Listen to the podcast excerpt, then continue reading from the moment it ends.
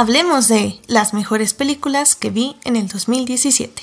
Este año no pude ver mucho cine, sin embargo pude juntar 10 películas que de alguna forma marcaron mi 2017. Número 10. A Ghost Story de David Lowry. Si somos seres condenados a una eternidad donde el tiempo es relativo pero la añoranza de nuestras conexiones emocionales con otros seres continúa, podemos decir que lo que nos espera después de la muerte se acerca más a la idea del infierno que del paraíso. Ghost Story es una hermosa y trágica reflexión sobre la vida que llevamos y lo que dejamos atrás. Número 9. Tempestad de Tatiana Hueso. Si bien esta investigación pudo ser un radioreportaje, la directora acompaña la trágica historia de dos mujeres con imágenes que nos dan un contexto crudo de soledad y de abandono sobre una realidad que vivimos, sobre todo las mujeres, en México. Número 8. The Square, de Ruben Oswald. Una película que divierte e incomoda al espectador en igual medida. Hace una crítica social y política a una sociedad que en su comodidad ha olvidado valores básicos de humanidad. Número 7.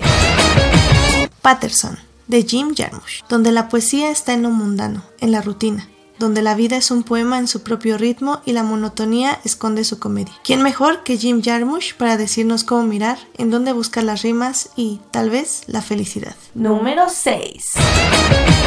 Maquinaria Panamericana, de Joaquín del Paso. A través de situaciones que por su comedia inherente las hacen dolorosas o a veces patéticas, la película nos brinda un viaje emocional de evaluación, aceptación, pérdida y dolor. Número 5.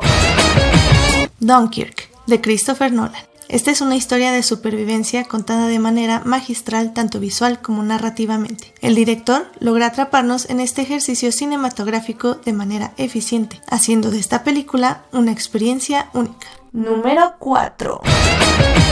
The Last Jedi, de Ryan Johnson. Fallar y equivocarse para crecer en un mundo donde nada es lo que parece, donde nuestras expectativas son derrumbadas y desafiadas por el otro. Esta es la única forma de renacer en leyendas.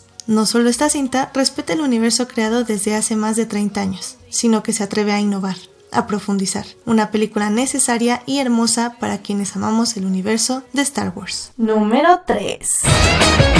Wonder Woman, de Patty Jenkins. La directora junto con Gal Gadot nos hicieron retomar la fe, aunque fuera por un momento, en las películas del universo de DC. No solo eso, sino que inspiraron a miles de mujeres y de niñas a creer, creer que podían ser guerreras, valientes y amables amazonas fuertes y emotivas, heroínas que creen en el amor y en que éste puede cambiar a la humanidad, mujeres cuyo único deseo es salvar al mundo de sí mismo sin olvidar ni negar quiénes son. Número 2. Blade Runner 2046 de Denis Villeneuve. Las mismas preguntas, diferente perspectiva. El director, junto con Roger Dickens, embellecen de forma notable el universo de Blade Runner para traernos una reflexión, no sobre lo que es ser humano, sino lo que significa la empatía y la importancia que ésta tiene en el mundo y en los seres que la habitan. Número 1.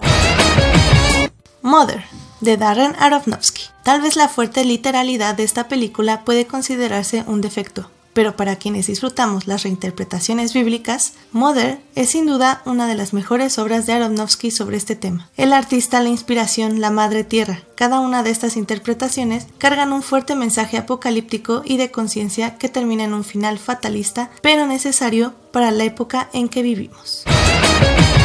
Como menciones especiales, tengo dos películas que se estrenaron el año pasado, pero que yo pude ver este año. Moana, de Roger Clements y John Musker. El camino del héroe con un poco de relleno narrativo, pero unas hermosas canciones y mucho corazón. Arrival, de Denis Villeneuve. Esta, sin duda alguna, hubiera sido mi número uno del año pasado. Una película que nos muestra cómo el amor supera a la tragedia y el dolor. Este fue mi top 10 del 2017 en cine. Si quieren saber un poco más de mi opinión sobre estas películas, pueden escribirme en HT Idea o consultar mis reseñas en Letterboxd.